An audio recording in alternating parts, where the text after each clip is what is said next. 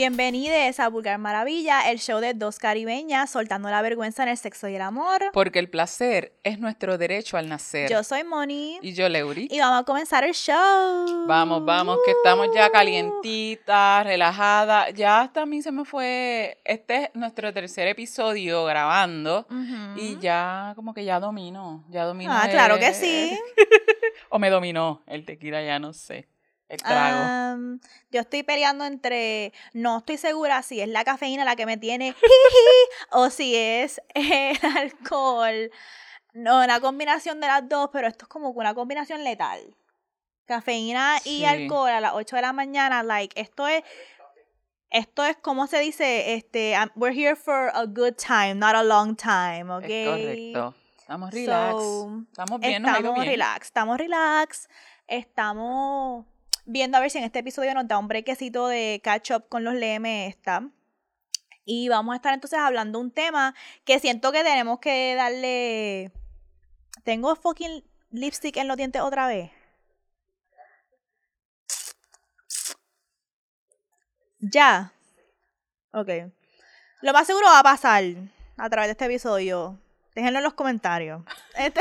Sí, ya yo pedí que, me digan si tengo muletilla. Me comente, que no tómate un shot cada vez que se me pega el lipstick a los dientes. Y si me vas haciendo así todo el episodio. Ya saben por qué, o haciendo. Ya saben. um, so, este episodio volvimos a coger de los prompts de el Sensual Self Journal de Avian Whitney. Porque en verdad ese journal es para mí como una herramienta tan poderosa para uno encontrar su sensualidad y encontrar esa, ese ser sexual que hay dentro de ti. Entonces, a Leo y yo nos gusta de vez en cuando coger uno de los prompts del journal y discutirlo aquí y tener la reflexión, además de en privado, pero aquí para ustedes.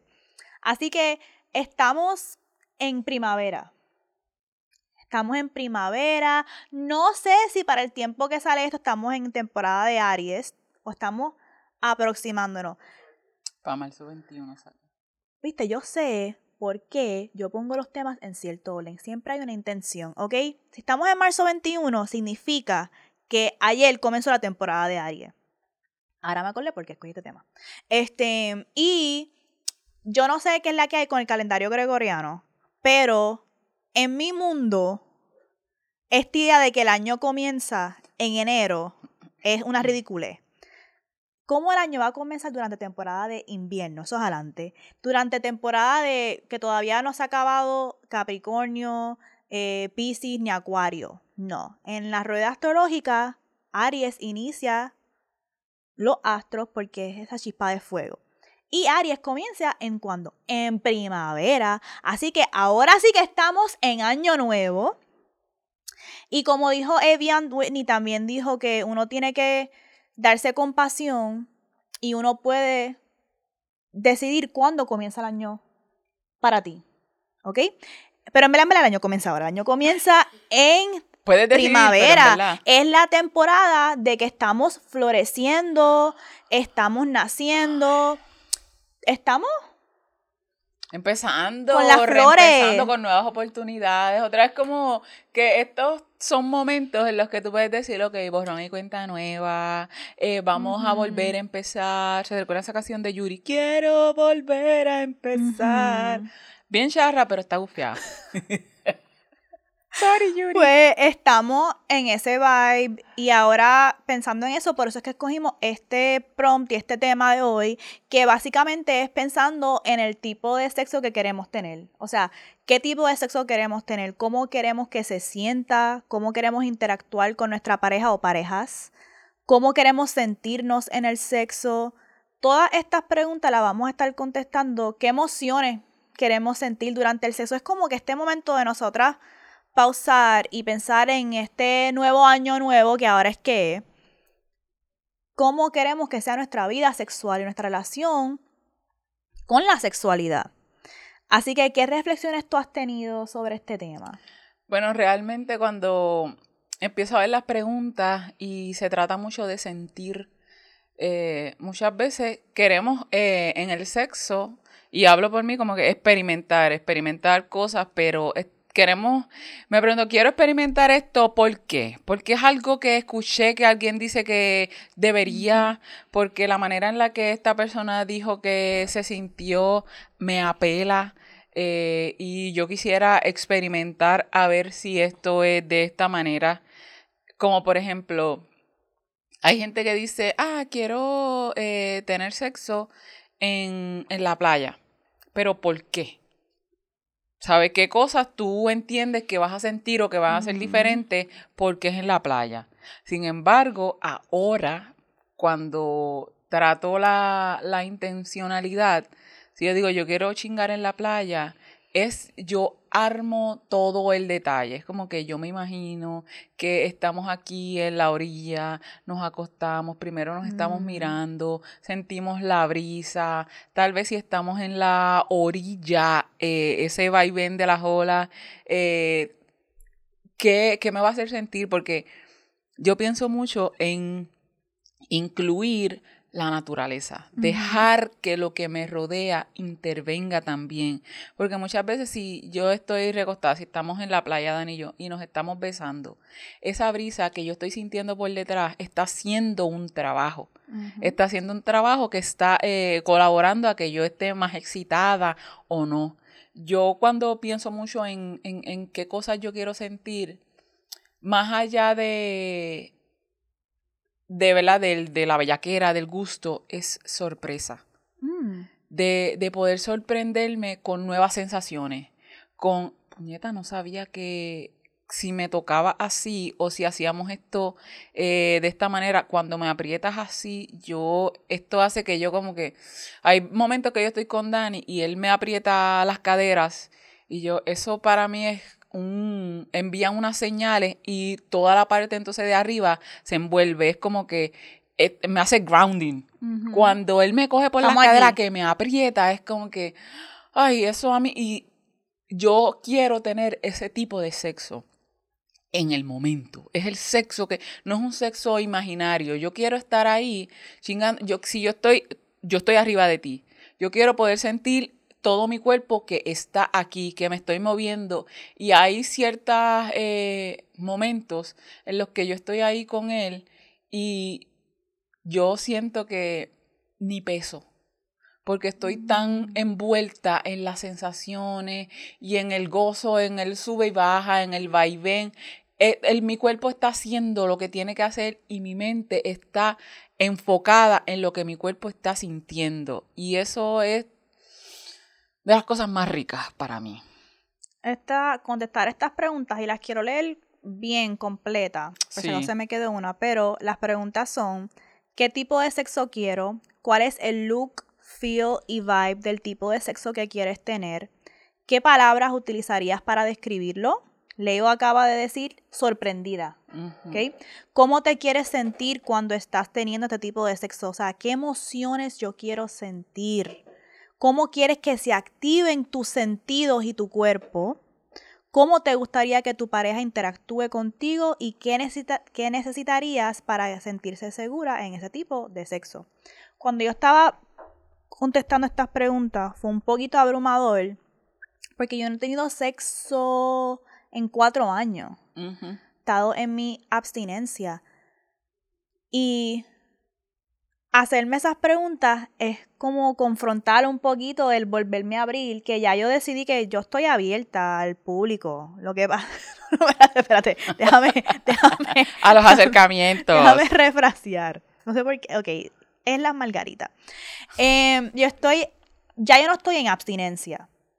Sino que estoy como que quiero chingar, pero no he identificado con quién porque hay un proceso que ocurre cuando en mi proceso de abstinencia, que lo hablaré en otro episodio, no quiero hablar de eso hoy, pero en mi proceso de abstinencia de cuatro años yo he aprendido un montón y estoy en la etapa de integrar esas lecciones, pero viene este momento raro que es bien complicado porque no sé si me estoy siendo muy...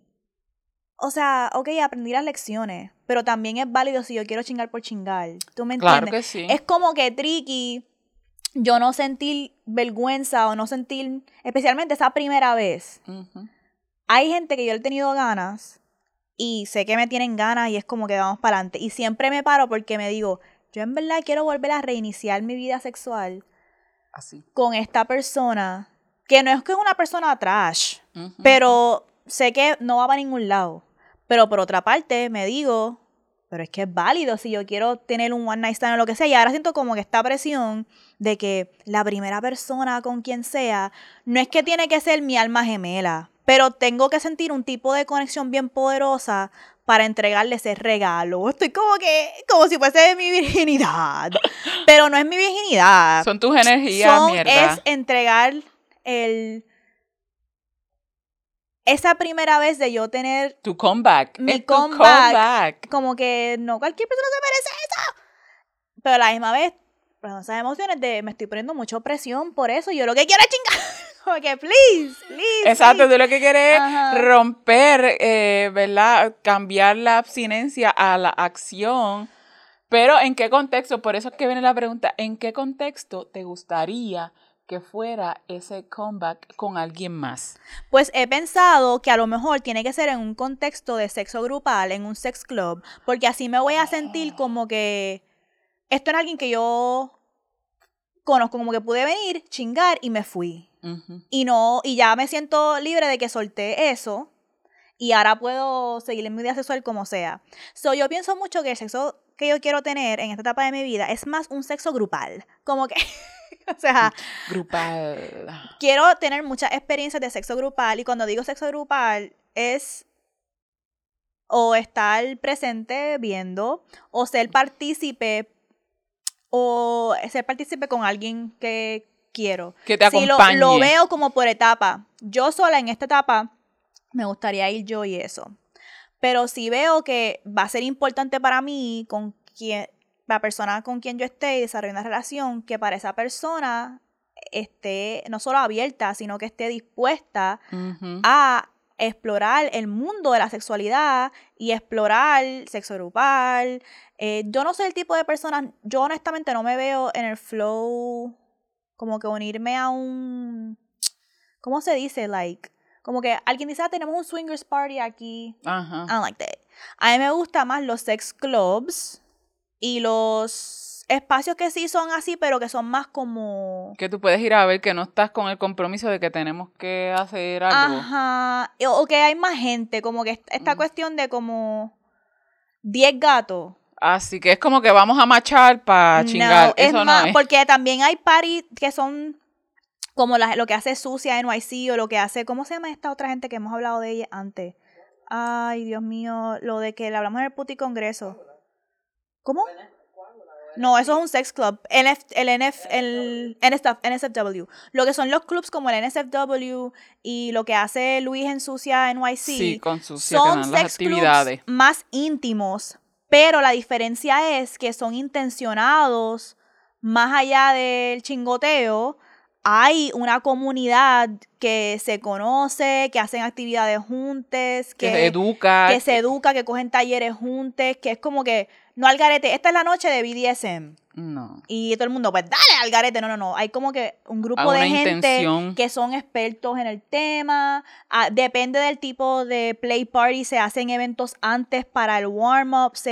Hay gente en el cuarto velando. ¿Sabes? Hay toda esta conversación sobre una comunidad emocional y sexual y la intencionalidad de nosotros tener sexo grupal. Pero si tú me dices, mira, van a tener un swingers party aquí, esta gente, yo no voy a ir a eso. Ay, o sea, yo no. no voy a ir a eso. Sí, No no, a yo ni ahora, O sea- ni mañana, ni pasado, realmente ese tipo, después de que hicimos ese, el puti congreso, yo me quedé como que, ah, todavía, ahora yo estoy un nivel más arriba y no es esto lo que quiero, yo quiero la full experience.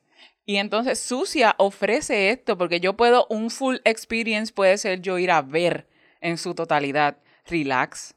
Yo vi y tienen que ver, una recomendación, a Luis de Sucia NYC, que eres el dueño de esta marca o esta comunidad, porque ellos hacen diferentes cosas, porque hacen paris que no son de sexo, pero una división que tienen es hacer paris de sexo grupal pero con esta intención, ¿verdad? Entonces él habla de cómo él fue el proceso de él crear eso y hasta el nombre sucia viene de decir como que, ah, a estas mujeres boricuas, porque él, él es afro-boricua, le dicen en la calle, ella es una sucia por esto, por esto es como de soltar la vergüenza y por eso es que él le pone, él y su pareja, porque son él y su pareja quien lo corren, sucia en YC. Hemos hablado con ellas de posiblemente tener unas colaboraciones, pero eso es surprise, surprise.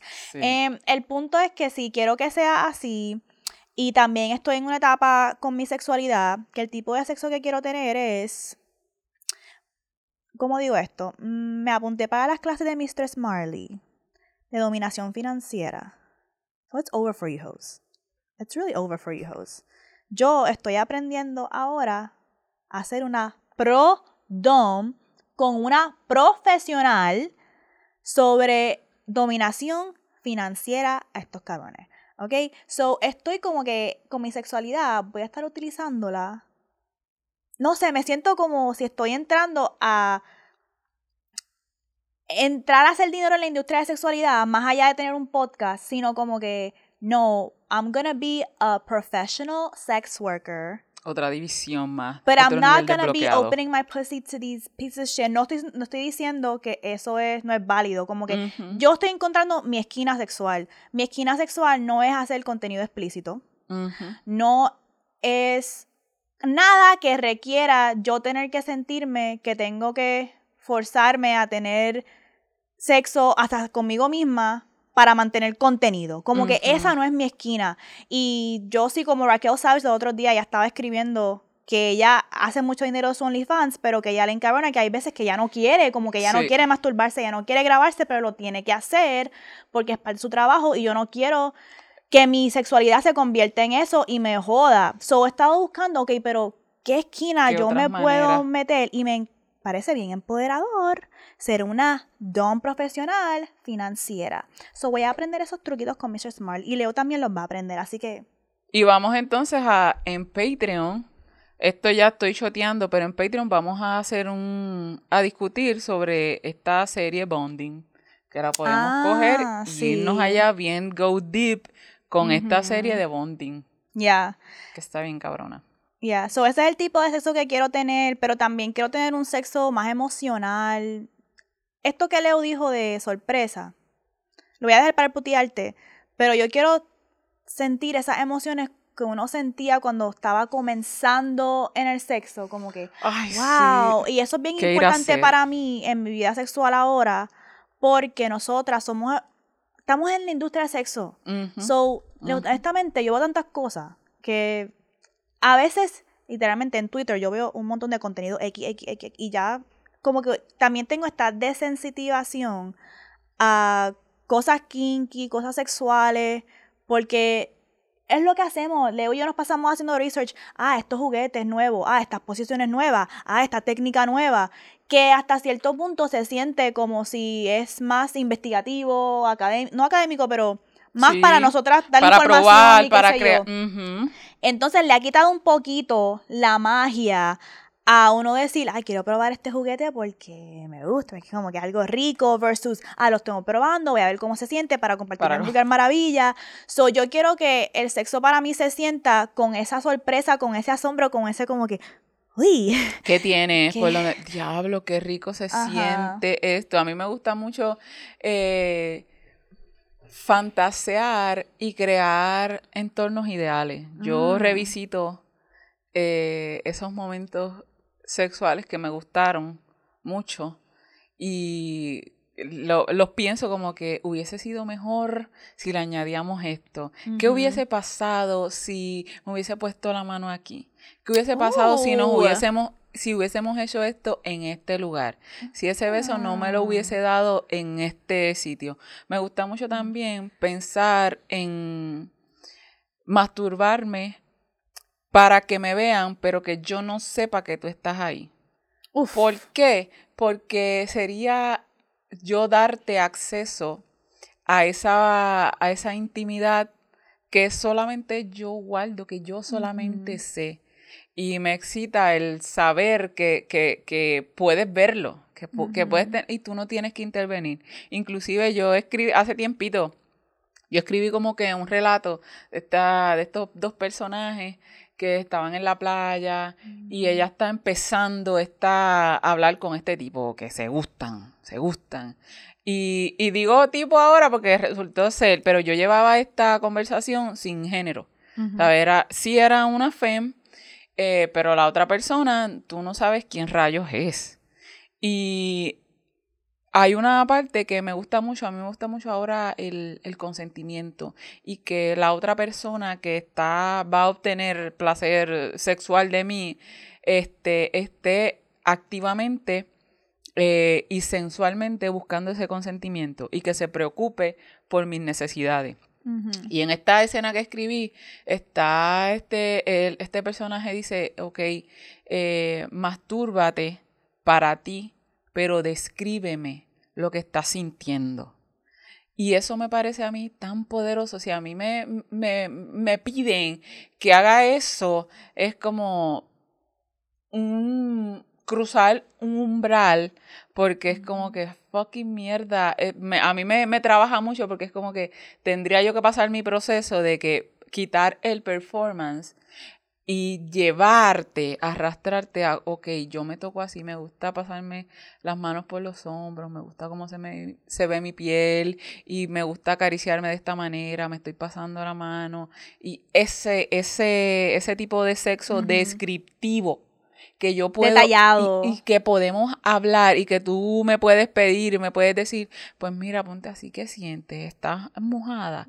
¿Cuán mojada estás? ¿Cómo se siente esa, esa humedad? Porque a veces es más espesa, estamos, estamos hablando del cream, está más espesita, más, y, y esa, esa descripción así es como que rica.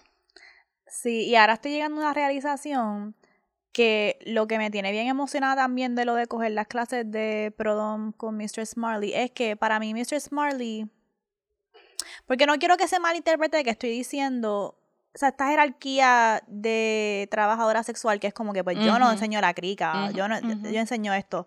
Yo estoy dispuesta a enseñar la crica. Yo creo que un episodio dije que a veces que yo me tomo fotos de la crica, yo como que esto lo tengo que publicar, porque es que esto está demasiado de cabrón. Como que lo tengo que publicar. Entonces. Te este, comprendo, me circunscribo. Y, hay veces que yo veo videos de Mr. Smarley en su Twitter que ella puede estar en una sesión regular donde ella no está desnuda o está como que con un tipo de dumb outfit, pero también he visto videos que ella ha publicado de ella pegging a alguien o con las tetas por fuera, la crica por fuera. Y lo que me gusta de eso es como que, ok, es su decisión. Como que ella decide que, ok, tú sabes qué, hoy me vi cabrona pegging y yo voy a enseñar este video y lo voy a publicar de yo pegging a alguien bien cabrón.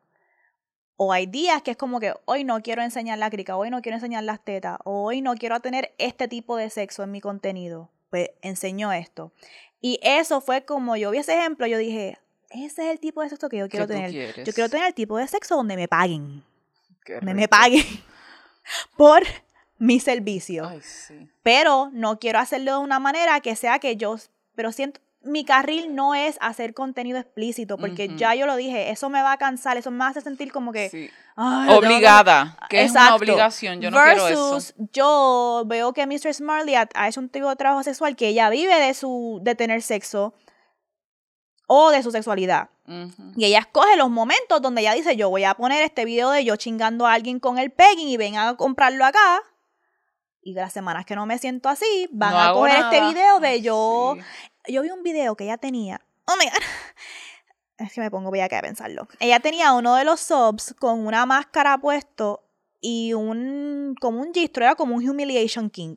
Entonces ella estaba parada con su látigo y qué sé yo, y ella le dijo al sub que caminara de donde ella estaba hacia la ventana y que bailara, obviamente la persona no sabe bailar, es como, era como un gringo ahí, like, disgusting.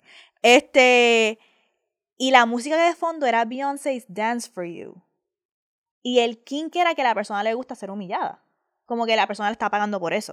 Como que, entonces, era un tipo que estaba caminando. Oh my god, que es tan rico pensar en la humillación. Era un tipo blanco.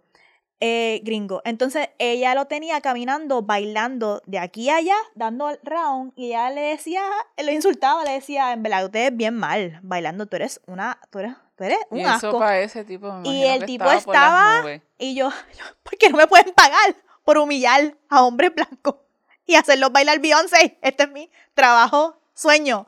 So, vamos a estar aprendiendo de Mr. Marley. Y si un día me dan ganas de postear la grica o de postearme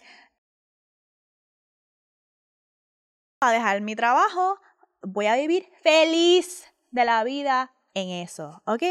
Así que eso yo creo que son mis reflexiones. Mira, también yo, yo pienso mucho, yo tengo una amiga con quien hablo que a mí me gusta y yo estoy fantaseando con la idea de escribir algo relacionado a cuando yo pienso en intimar este con hombres, por ejemplo, a mí me gusta pensar la idea de que sean surrenders. Me gustan ver estos hombres que son así los más, que se creen que están por ahí y que se, se entreguen, se rindan, se rindan. Se, rindan ante mí porque disfrutan tanto todo lo que yo tengo para ofrecer que digan, dime qué es lo que tú quieres, que yo estoy aquí, tú que yo estoy aquí para ti, yo estoy aquí para ti, tú me gustas, me encantas, te amo, te quiero, este, yo estoy aquí para ti, yo estoy aquí para ti, para satisfacerte, porque eres mi reina, mi diosa, mi... Pienso así y mira a Dani ahí. Dani me trata bastante parecido. Bastante bien. Me trata bastante parecido así. Hay veces que, que pienso, todavía me quedan resquicios, como que ya no me merezco tanto. Pero sí, Hell yeah. claro que sí. Eso y más. Claro que sí. Pues en esta parte también pienso, porque no contesté esto, pero el tipo de sexo que quiero tener con mi pareja. Yo soy bien diferente porque, viste, todas estas puterías que me estoy imaginando como una dom. Pero honestamente, yo quiero rendirme y admitir que en verdad yo quiero tener un sexo bien misionario. Como que con mi pareja yo quiero poder sentir como... Estamos chingando, qué rico, no es como que esta presión de vamos a hacer todos los trucos y probar todas las cosas, que está divertido, pero también es como que me quiero disfrutar un misionario y sentirme seguro y sentirme que eso fue suficientemente rico y delicioso porque me acuerda cuando comenzamos en el sexo que esas eran las cosas que hacíamos y también como pero por otra parte si quiero tener un sexo quiero tener una pareja con quien yo pueda explorar muchas cosas. Todo, que puedas experimentar. Todo. Esa es la verdadera... Eh, es poder tenerlo todo. No lo puedes tener todo todo el tiempo. Pero realmente yo sí creo que podemos tener mucho de todo, no en el mismo momento, pero sí. Y esa es esa parte de, de con tu pareja, sí, a veces yo le digo a Dani, yo, ay, yo Dani, nosotros vamos a hacer una de esas parejas así que disfruta todos los aspectos juntas. O sea, que podemos experimentar un montón de cosas eh, porque estamos tan conectados que podemos experimentar más allá porque es, es, como que siempre vamos a volver a nosotros y nos podemos transformar juntos, pero siempre cachamos y volvemos a mí. Cuando yo pienso en, en, un, en todas las cosas que me gustaría experimentar, hablando claro, y se lo digo a él, yo no te visualizo fuera de ellas. No es mm. como que si pienso que puedo tener una relación con otra persona que él va a estar ahí, no, pero es que, que yo sé que vas a estar, no con, si yo estoy con la otra persona, pero no vas a irte. Porque hay un elemento de probar cosas nuevas que tiene que haber una super confianza ahí y hasta no tener vergüenza. Porque cuando uno prueba cosas nuevas, como cuando nosotros entrevistamos a la muchacha que estaba probando el pegging con su novio, obviamente había una conexión emocional ahí tan fuerte que esa primera vez donde el tipo se cagó encima, este, fue súper awkward, como ella decía, ya no encontraba como el ritmo para el y, o la posición, pero pudieron hacer eso y get through it porque la conexión de ellos permitía que eso ocurriera. Y eso solamente puede ocurrir cuando hay ese tipo de conexión emocional y ese es el tipo de sexo que yo quiero. No es solamente alguien que esté abierto a probar cosas, es que nuestra conexión emocional sea tan fuerte que podamos probar cosas sin vergüenza. Y si surge la vergüenza como que reconocerla y como que ay esto está súper awkward, vamos a probar otra posición o como que pero pero no es como cuando uno se siente con otra persona que no tiene esa conexión y no se siente como que ay, no me atrevo a decir esto, o me siento, eh", eso no está ahí, porque no es realista pensar que tú no vas a tener momentos de sentir vergüenza o awkwardness cuando estás probando algo nuevo, aun cuando tienes una conexión emocional fuerte el manejo de expectativas y es realista decir va a surgir. La diferencia es que como tengo una conexión emocional con esta persona, es algo que puedo nombrar o es algo que puedo en el momento como que reafirmar, ok, me veo súper acuerdo ahora, pero no importa, este es mi, esta es mi persona. esto se vale todo, se vale con él, se vale, está permitido y no es ni raro. Es raro, pero dentro de la rareza me puedo permitir como que, y que él, él me ve y sabe que estamos en, en una posición como que ah, pero ok, no pasa nada, seguimos. Exacto. So, ese es el tipo, el tipo de sexo que, Mels, ¿quiere decir algo? Oh my god. Sí, que también quería añadir que, por ejemplo, yo tenía un fuck buddy, vamos a ponerle Mr. Krabs, que nosotros éramos, pues, tuvimos en un fuck buddy relationship por mucho tiempo, que no éramos pareja como tal, pero sí habíamos ya desarrollado un cariño uno por el otro, que yo me sentía como que un safe space para poder eh, pues, experimentar y pues tener ese tipo de pues relación experimentando en cosas de sexo. Pero que estaba pensando ahora en el tema, en como que el tipo de sexo que yo quiero tener, yo me di cuenta que también una de las razones por la cual yo estaba tan attached a ese este fuck buddy relationship que teníamos era porque yo soy como que a veces una papa sexual. En el sentido de que cuando a mí me da dolor, cuando me dan los dolores de cuerpo, yo no puedo estar haciendo trips and, mm. tips and tricks aquí, haciendo acrobatic. Exacto. No puedo estar aquí haciendo acrobatic. So, missionary está nice and well para mí. Y encontrar una persona que, que me ha pasado, o sea, me pasó con vamos a decir Larry the, Larry the Cardboard, con Larry the Cardboard, que estuvimos un momento como que we were going out on a date y yo le tuve que cancelar porque tenía dolor de cuerpo y él como que, ah, DH, eso es una excusa nueva. Y yo, excuse me? Y literalmente por eso no después de, paré de hablar con él, pero fue como que, wow, de verdad la gente no siempre entiende que como que no todo el mundo físicamente siempre puede hacer esta y que, porque te ves bien, que porque yo no veo tu dolor, tu sufrimiento, estás disponible para experimentar un rampleteo ahí bien cabrón. Y de vez en cuando se puede, o sea, lo he hecho. Lo que pasa es que a veces, por ejemplo, eso tiene consecuencias que yo estoy como que yo acepté porque me pasó una vez que estábamos wild out y yo dije, ok, yo sé que al otro día I'm gonna feel like shit, pero hoy la voy a pasar para la pena. Es pero exacto, fue una decisión que yo tomé, exacto. Un riesgo calculado. Y no que no sentí que me presionaron a tomarla, yo la tomé porque yo quise. O que el cuerpo se siente diferente en diferentes días y uno dice, bueno, pues hoy voy a aprovechar, tú sabes. So, eso es un tema que nosotras queremos cubrir, que es Sex with Disabilities, porque la gente se le olvida que chronic eh, pain es un disability y algo tan sencillo como que tú puedes chingar con alguien con un heat pad puesto y no sentir vergüenza, eso es parte de eso. Y es un tema que no hemos tocado porque no es nuestro carril. Nosotras, a veces la gente nos dice, ay, toquen este tema, toquen este tema. Y lo podemos tocar, pero es como que nosotros estamos esperando tener invitadas que sean de esa experiencia vivida para poder hablar de ese tema y nosotras como que servir de apoyo y canalizar la conversación. Porque hay ciertas cosas, porque a veces en esto de ser inclusivo, la gente termina ocupando carriles que no le pertenecen. Entonces, si esa no es mi experiencia de vida, pues yo no voy a hacer un episodio entero hablando de eso, prefiero venir y que, que venga alguien a hablar eso. Y es algo que ustedes nos pueden apoyar a hacer si se suscriben a Patreon y no este, dan ese donativo de 5 dólares al mes para poder comprar las cosas que necesitamos para expandir a invitades. Yo, ahora que tú lo estás mencionando, que, que no es nuestro carril, yo no sé si fue Carito Mayo o Brown Sugar que lo mencionaron, que no es hablar por, es hablar con. Exacto. Y eso me parece tan impresionante porque yo no tengo eh, enfermedad crónica, pero Dani sí, y muchas veces en el sexo, a veces yo le digo, apriétame, y él me mira así como que en este momento no puedo, ¿sabes? No puedo. Y muchas veces eso como que, ah, está bien, no te preocupes, no te preocupes y seguimos, pero que, que haya hasta esa confianza de que yo te pueda decir, en verdad, no te puedo apretar, hay otras veces que está ahí bien fajado y yo, ok, ok, no se siente, hoy se siente bien, hoy se siente Exacto, pero que, que haya esa confianza de que hoy sabes que no te puedo apretar, a veces me dice, sabes que hoy no puedo.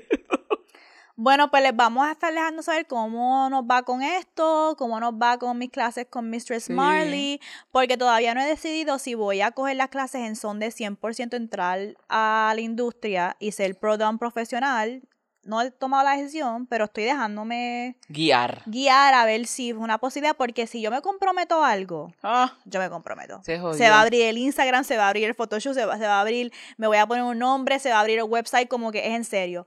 Pero yo soy, así yo soy, yo soy, either lo vamos a hacer, lo vamos a hacer bien o no es el momento para lanzarlo. So, primero voy a coger las clases, ver cómo me siento y decidir, porque también si decido hacerlo de verdad, ahí yo sé que el riesgo en mi trabajo va a ser más. So, va a tener que ser como que si yo me comprometo, es que me comprometo y voy a vivir de esto y le voy a dar todo para poder vivir de esto. O no. So, les dejamos saber. Les, mantendremos informados. porque esto continuará. Exacto. Pues vamos ahora a putearte. Em, me toca a mí. Ok. So, para putearte les traje este libro que se llama The Mermaid's Singing de Lisa Carey.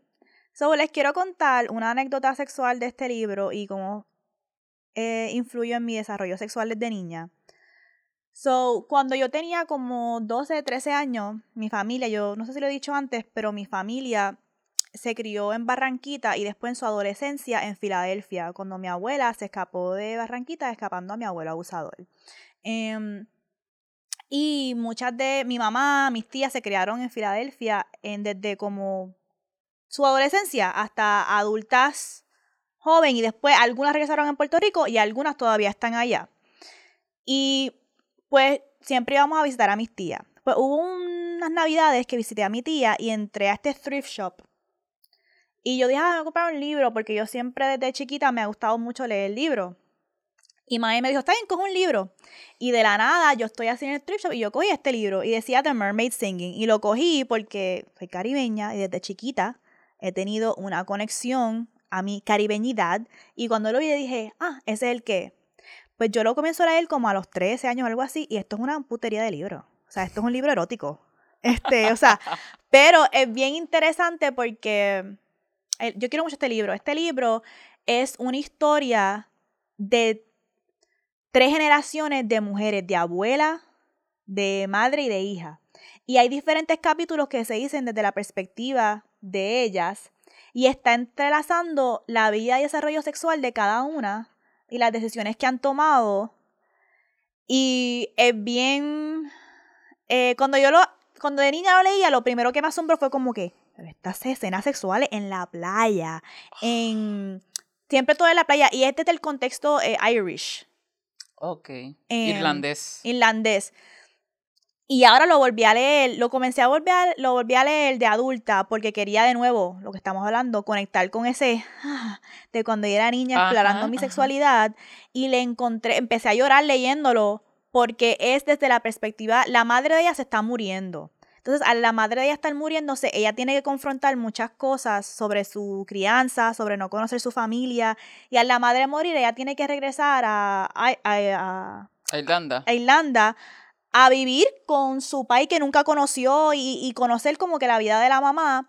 Y hay muchos temas, primero que las escenas sexuales son intensín en la playa. Mm. Y son escenas sexuales desde como que la mamá, la abuela, tú sabes. Y es como que conocer la herencia de uno a través de la vida sexual de mis familia, mi línea maternal. Y también este, estas cosas que pasan de mujer joven tomando decisiones sexuales, el dolor que sentimos como hijas cuando no entendemos a nuestras madres, pero también la perspectiva de la madre de como que la madre estaba en esta relación bien bonita con el papá de ella, pero se sentía como que yo soy una sirena, como que... y no era que el papá de ella era abusivo ni nada, es como que yo soy una sirena, yo, tengo que salir de esta pequeña eh, town en, en Ireland y explorar el mundo, irme. Y este tipo es lo que quiere hacer es un pescador aquí que está bien, pero para la mamá de ella, la mamá de ella era una fiera, incontenible. Y se llama The Mermaid Singing porque están jugando con la idea de como que estas tres sirenas navegando diferentes mares y a través de la historia ella va sanando muchos traumas y conociendo la historia de su abuela, porque su abuela era como era, como su mamá era como era. Y, eso que es una trama cabrona que habla de, mira lo que dice aquí, dice, a wonderful, vividly written account of the love between mothers and daughters. Mm. Illuminates the way that love fails us. And then, as we are about to sink, reaches out and sets us back afloat. So me voy a la mente porque es como que este libro, estos temas que hablamos de maternarnos, del dolor entre generaciones. Sí. Pero a la misma vez hay muchas escenas sexuales intensas. Eh, y es como que, ¿qué es esto? Entonces lo traje porque esto fue un libro que yo escogí de así súper al garete en un thrift shop. Hace par de años. Cuando yo era niña. Y yo siempre pienso, como yo lo dije antes, que a través de tu vida la universa te va enviando mensajes de donde tú tienes que encarrilarte, donde tú tienes que estar. Y cuando volví a comprar este libro, porque no lo encontraba, no lo encontraba, no lo encontraba, pero me acordaba del título. O sea, que lo ordené en Amazon y cuando lo volví a leer, yo como que, wow, la Universal me está me paran los pelos desde que yo era chiquita. La Universal fue como que en este thrift shop, coge, este es el libro que es. Me estaba ya diciendo, quiero que te encamines a temas de sexualidad, de maternarnos, de sanar traumas en tu línea maternal, de ser una sirena, de hablar de la sexualidad desde la perspectiva caribeña y es como que insane. So, este, se los recomiendo. Maybe me da con hacer un little book club o algo así. No sé, maybe es una lectura que podemos hacer en, o digamos, después que hagamos el, la serie del libro de Leo. Este puede ser el segundo libro. Sí, podríamos hacer eso. casualmente me habló una, una persona por Instagram, este, porque yo estaba hablando, contándoles de ay, de Audre Lorde, y ella me dice, oh, wow, y, ¿sabe? Que no sabía una cosa que, que yo mencioné, y que ella sabe de, de, ciencia ficción así, y mucha de escrita por mujeres, que, que me gustaría intercambiar. Yo le dije, tú, estarías abierta como que a un book club. Yo no es que he hecho book clubs, pero he estado en varios book clubs y la dinámica es brutal. Leer acompañada es una experiencia totalmente diferente. Yo he estado en muchos book clubs. A leer sola. Es bien brutal. Así que también hay una, una serie de Netflix que se llama Tidelands y es de sirenas. Yo no la logré terminar, no sé por qué fue que, pero empezaba eh, brutal y me gusta mucho porque en ese sentido, las mujeres hay cierto este, poderío y cierta intervención de, de las mujeres y de esto mítico, pero también de, del poder. Así que esa serie se la recomiendo, Thailands. Yo estoy súper dispuesta a hacer el book club de que se aunque se antes se llamaba Vulgar Maravilla tiene un book club antes se llamaba Vulgar y Textual se puede llamar así se puede llamar las putas leen no sé lo que pasa es que para nosotras hacerlo necesitamos un compromiso de ustedes y honestamente, sin siendo honesta, va a ser algo que sería para Patreon. sería para Patreon y sería otro tier de Patreon y tiene que ser como que un compromiso de ustedes porque el lo que requiere nosotras prepararnos para ese para generar la conversación sí. eh, va a ser yo una labor de amor. Yo todos mis book clubs yo he pagado. Sea yo no he ido a un book club que no sea pagando porque además de porque es un compromiso para mí, reconozco el trabajo que, que, que hacen estas eh, personas que eh, moderan estos book clubs. Exacto, así que yo no tengo problema con, maybe, nosotros ahora mismo hemos pasado los puti congresos, todavía están en Patreon recibiendo los dos episodios buenos al mes, pero el puti congreso lo hemos pausado, no tengo ningún problema con que el puti congreso sea para que se discuta un libro, un libro o una lectura mensual, pero tiene que ser algo que Sentimos el compromiso de ustedes de que va, va, nos, nos van a remunerar por esa labor encima de todo lo que ya hacemos para mantener este show mensual. Así que si quieren eso y se pueden comprometer, deja el comentario para nosotras medir y ver como que, ok, en verdad esto es algo que la gente quiere y lo vamos a hacer. Claro so, que sí. ese es mi putty arte. Eh, ¿Tú quieres traer qué quieres hacer ahora? ¿Otro Voy- putty arte? Sí, voy a traer. Sí, que esto, va, esto puede ser, lo podemos coger para la mojaera porque eh, va a tono con el tipo de sexo que, que queremos tener. Va a tono con el, con el episodio. Es de este poemario que se llama Mardi Gras. Yo creo que ya yo he hablado anteriormente de Julio César Paul. Es un autor puertorriqueño y es gordo. Y este libro en particular hace remembranza a la gordura, ¿verdad?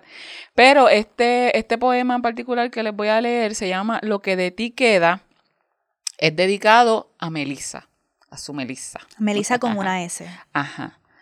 Si te pudiera revivir desde este regusto de ti en mis labios, reconstruir tu nombre, tus senos, tu sexo centellante, detener un segundo la presión con la que me sometías, en el secreto de mi lengua, lo que guardé de ti, el sabor íntegro de los muslos truncados, la ciencia trémula que mordí, el resabio avinagrado de tu genética oscura, si pudiera revivir lo que dejaste en mí, la resonancia en espiral de cada movimiento tuyo, un recuerdo con raíces en mi boca. Mierda. Ese es el sexo. Mm. Ese es el tipo de sexo. ¿Qué tipo de sexo tan rico? ¿Sabe? Este hombre quiere revivir nuevamente y degustar. O sea, estamos hablando de los movimientos en espiral. Está hablando de sentir de cómo esa Melissa Melissa with the good coochie. le un poema. hacía sentir de este regusto de ti en mi labio. ¿Sabes cuando alguien te besa que tú, que ese beso se te queda y tú te tocas los labios porque Mm. como que mm, todavía lo sientes? ¿Sabes? Que alguien, que, que alguien con quien tú hayas compartido hable así, te recuerde así, que Te fucking... inmortalice. Así, pónganse a escribir poemas de mí, cabrones. ¿Ok? Inmortalícenme. El sabor íntegro de los muslos truncados. ¿Sabes? Esto me acuerda mucho. Tú sabes que dicen que hay diseñadores de fashion que tú sabes que aman a una mujer o odian a una mujer. Y yo veo mu- mucho esto en conversaciones de fashion y documentales. Por ejemplo, hay diseñadores que para mí como Mugler, em, Versace, aman a la mujer. Los diseños que hacen es como que, oh, ok, tú quieres que el cuerpo de esta mujer sea como El centro que resalte. el que- centro. Y hay otros diseñadores que es como que, you don't get it. Como que, you really hate bitches. O no, no, no amas a una mujer. Y eso me acuerda que de la manera en que él habla Ay, sí. de esta Melissa es con ese amor.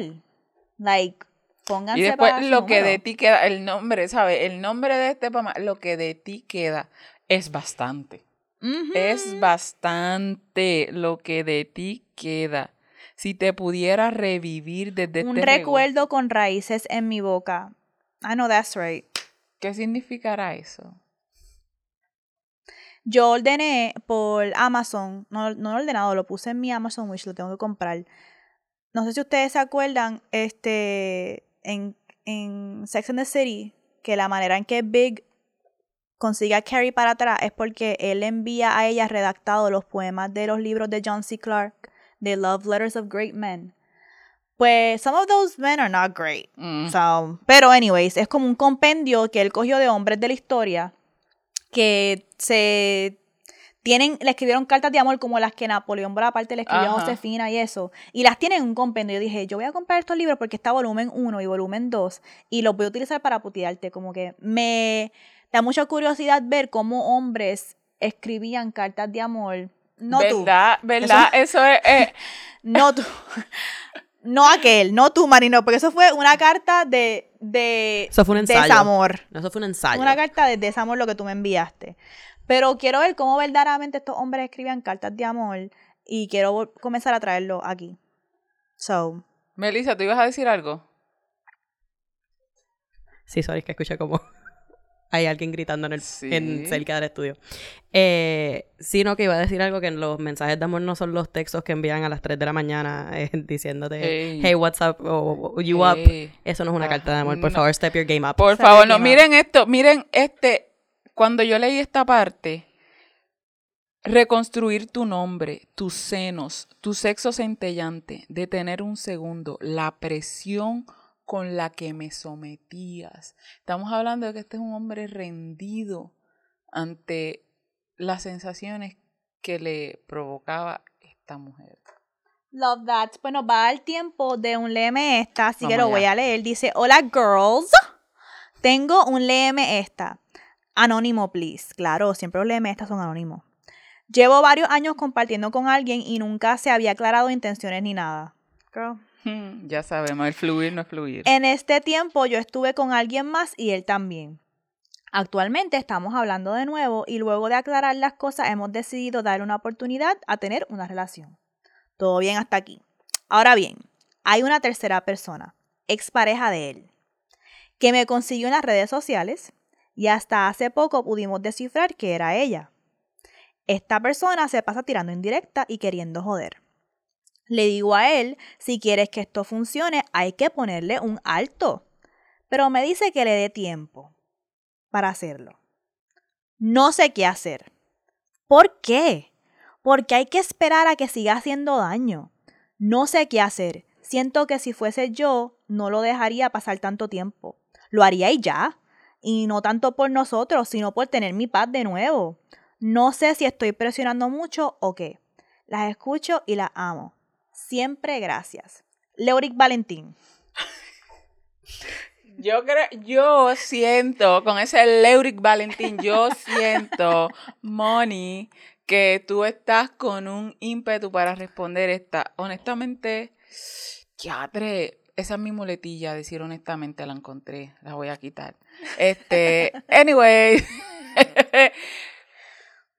Mierda, que tiempo que esta persona se tardaron en descifrar y qué quiere esta persona, yo estoy medio perdida. Es como que una tip, es como que, ok, es como si cuando tú y Dani están conociéndose y dating, intencionando tratar de tener una relación, que la ex de Dani creó una cuenta y está pendiente a lo que ustedes están haciendo, como que es una cuenta fake, pero se sabe que es ella no, ella no está desde su cuenta. Ajá. Ella creó otra cuenta. Ok. Y está pendiente ah, a usted y, tirando en esa cuenta indirectas y qué sé yo. Entonces ella le está pidiendo a él como que, mira, interven, como que dile a ella que deje esa mierda o como que dile, mira, deja esa mierda, estoy con esta persona ahora. Y él está diciendo a ella que le dé tiempo que dé tiempo y ella está como que, pero tiempo para qué? Y ella está diciendo también, además de que tiempo para qué, pero tú no picheas por ti, como que tú no quieres de que esta persona no esté haciendo esto, como que haz algo, interven. Bueno, que él intervenga o no, yo entiendo que, que, tú le estés pidiendo porque sabemos que es por su lado. Exacto. Que esta persona está tirando y viene de su lado. Y que tú entiendes que él tendría la potestad de decirle, estate tranquila y se va a quedar tranquila. Estás poniendo mucha fe en que le va a hacer caso. Porque realmente por la conducta le importa un carajo lo que el tipo le diga, lo que está en el mood de joder. Y no importa que, que él pueda hacer acercamiento y decirle, deja de joder, puede implicar que joda más. Que él te pida tiempo, tiempo para qué. No estoy entendiendo como que tiempo para fucking, fucking, que si es alguien que no me interesa y está queriendo joder lo nuevo que yo estoy construyendo. Mm, tiempo para qué no, yo lo veo como que aunque esa tipa no cambie sus acciones por lo que él le diga como quiera es importante que tú como la persona que esté intencionando tener una relación conmigo trates de intervenir. No estoy diciendo que lo que tú hagas resulte en el resultado que queremos. Pero sí es importante que si es tu ex la que está aquí, jode que te jode que tú jode, que tú tomes un stand y le digas, mira, yo estoy con esta persona, ten respeto, deja de hacer esta loquera. Y si ella sigue con las loqueras, si yo fuese esta, esta tipa, te doy un consejo. Si él hace eso y ella sigue con las loqueras, yo ahí como que honestamente bloquearía y no me molestaría para nada con él porque él hizo lo que pudo me defendió como su pareja, trató de intervenir para que nuestra relación fuese sana y no estuviese con este algaretismo. Ya si ella sigue después de eso. Eso no, está fuera del control, pero That's on her. Pero, ¿cómo que tiempo? Eso es lo que yo no entiendo. Tiempo para que eso me hace sentir como que...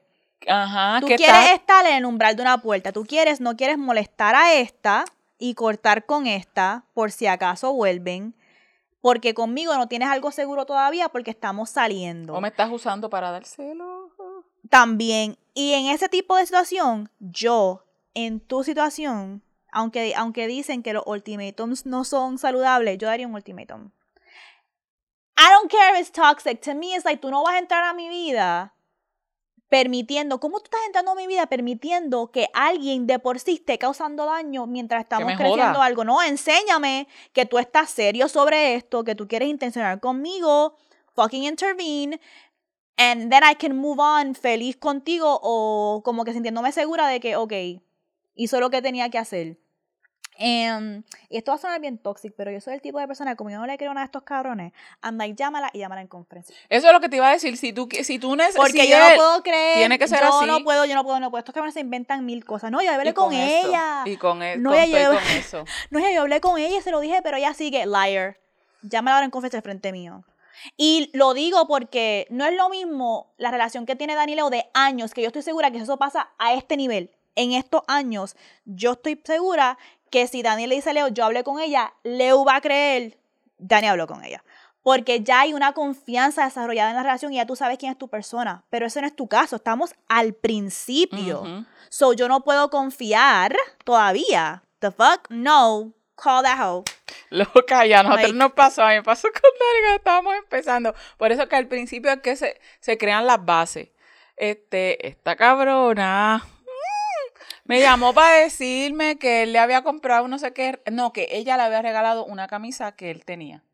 O sea, que él vino a casa a verme, que él, ella me llamó a decirme que ella le había regalado esa camisa que él tenía. Y yo me quedé como que... Ajá. Y como que me daba información que yo decía, esta cabrona, como que yo, yo se lo dije a él, yo, ¿qué? Yo lo esperé, yo estaba con un cuchillo yo estaba como con un cuchillo, yo, ¿sabes? Dispuesta a romper la cabrona camisa. Señor, perdóname. Pero, este, y él me decía, ¿sabes? Está loca. Pero ya anteriormente había tenido este tipo de conducta. Esta es la que mi suegra, la no se llevaba con ella y cuando pues ellos se dejaron, ahí ella se llevaba, cuando él empezó a estar conmigo.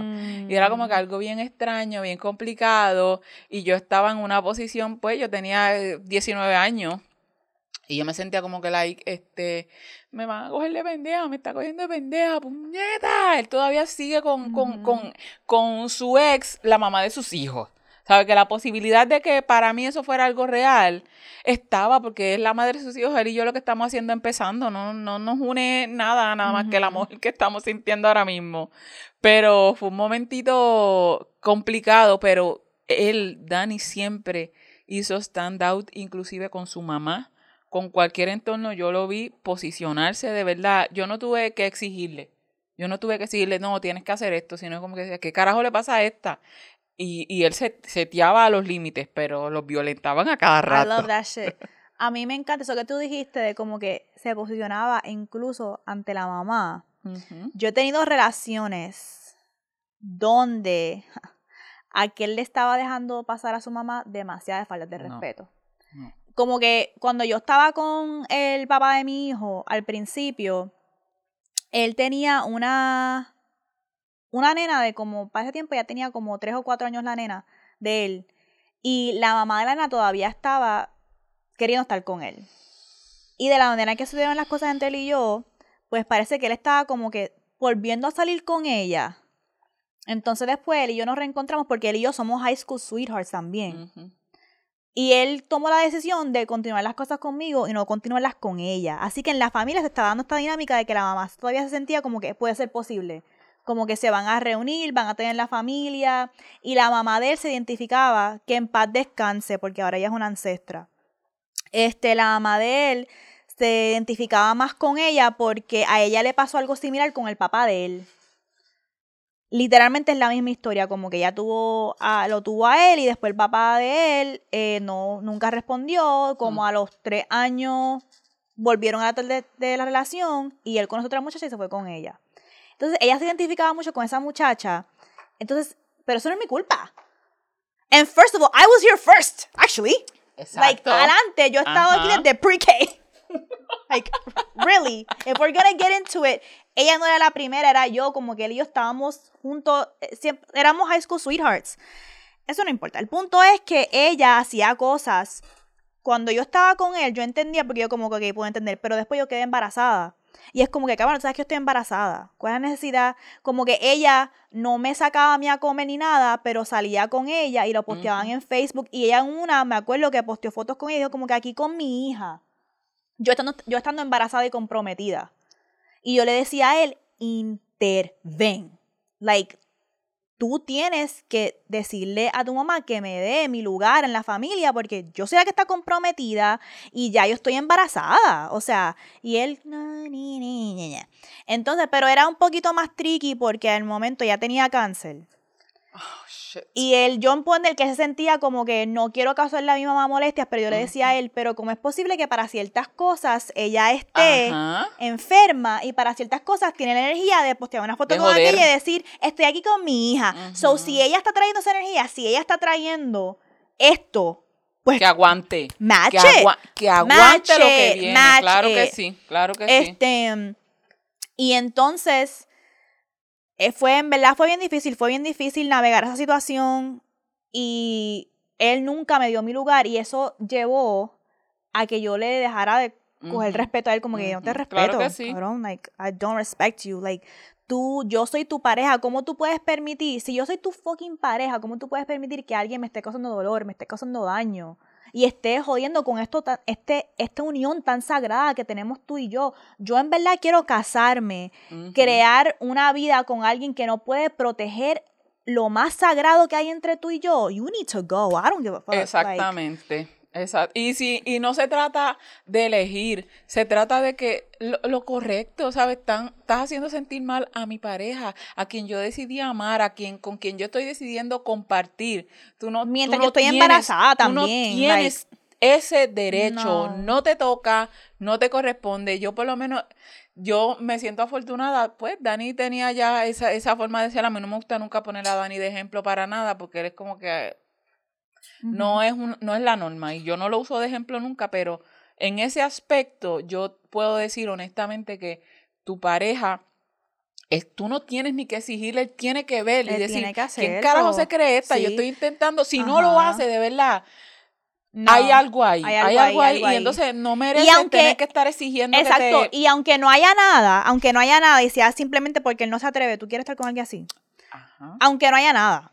Tú quieres estar con alguien así. Y en verdad, en verdad, es como que no estamos diciendo es que tu pareja intervenga por ti, no es decir, ah, mami, si no haces esto, no te voy a hablar jamás. Ajá. No es eso, no es como que.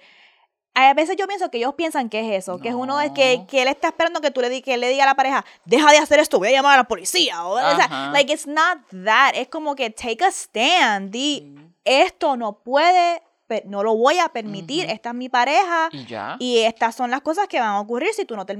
Este comportamiento como que, no, esto no va a ser permitido, ¿tú me entiendes? Cómo ustedes decidan cómo se maneja eso, una cosa, pero... Take a fucking stand. Take a Sí, fucking stand. No, tiene no, que no, hacerlo ya. No se lo pide. Hay, hay cosas, como dicen, si tengo que pedirlo ya no lo quiero. En ese sentido, eso es algo, hablando claro, que ya ustedes lo hablaron, que, que, que sintieron porque estaba lacerando, porque tuvieron que hacer search, buscar, tratar de identificar de qué lado es que viene Exacto. esta amenaza. Y no ya lo vea- descubrimos de dónde es. Exacto. Y no lo veas como si. Porque a veces cuando uno en la relación pide que tu pareja stands up for you, ellos lo ven como si tú le estás poniendo a ella en una posición difícil en vez de ver, no, es mi mamá la que me está poniendo en una posición difícil al actuar así, que que requiere que entonces mi pareja me pida que intervenga o es aquella la que está causando la división y poniéndote en una situación difícil para que tú le digas a tu pareja, mira, algo. So, ¿por qué no lo ves así? No soy yo la problemática, es puñeta, like, Si fuera al revés, si fuera un, un ex tuyo que estuviera haciendo este tipo de situación, ¿qué él esperaría? Como que lo vamos a ignorar. No, hay cosas que no se ignoran, que hay que ir de frente y detenerlas, porque hay gente que es bien Exacto, yo no puedo yo no puedo relate con esas cosas. Yo con mi pareja es como que don't talk shit about the person I love. Nos vamos a tener que matar like don't just try it. Don't try it like I will yo cojo yo me meto a los puños. Pues la persona que yo amo yo voy a abrir la boca like cuando yo estaba embarazada, no, cuando era, era, tenía como tres meses que nosotros vivíamos con mi mamá, mi mamá comenzó a hablarle a la señora que él ayudaba en la casa mal sobre él y él estaba ahí, como que, ah, estos dos este, están estudiando, están trabajando. Ella dijo como un comentario de él como mal padre y lo dijo como que al frente de él y, de la señora y yo inter como que no, you're not gonna, it's not gonna fly. Like, esta es mi persona, yo la protejo. Y no es que uno no lo hold accountable, no es eso, le dejes pasar al garetismo. Es más como que esta es mi persona, yo la tengo que proteger. like, the fuck? Y soy responsable también por su goce, por su placer, porque esté cómoda. Si tú no te sientes segura también y viene, es una repercusión por su causa, hay que hacernos responsables. A lo mejor su responsabilidad es decirle, mira, yo le dije ya que se quedara quieta, pero está mala. Vamos entonces a ver cómo nos vamos a proteger, vamos a bloquear y vamos a seguir. Ok, pues eso es, nuestro, es nuestro consejo. Entonces vamos entonces a pedirle que si nos quieren apoyar eh, por 5 dólares al mes para episodios bonos, lo pueden hacer en patreon.com slash vulgar Recuerden dejarnos saber si les interesa la idea del book club y que están dispuestos a comprometerse, a unirse al Patreon y eh, ser parte del book club. Y entonces también nos pueden seguir en nuestras redes sociales individuales en at soy la Leuric underscore Valentín. En la producer at Smell Nuestras cuentas son Vulgar Maravilla en Instagram, TikTok, Twitter y el Vulgar Maravilla underscore backup. Por si acaso Instagram está jodiendo y nos tumba la cuenta. Y Leo, ciérranos. Nos vamos como siempre, una vez más recordándoles que la guerra sucia, el sexo, nunca. Bye.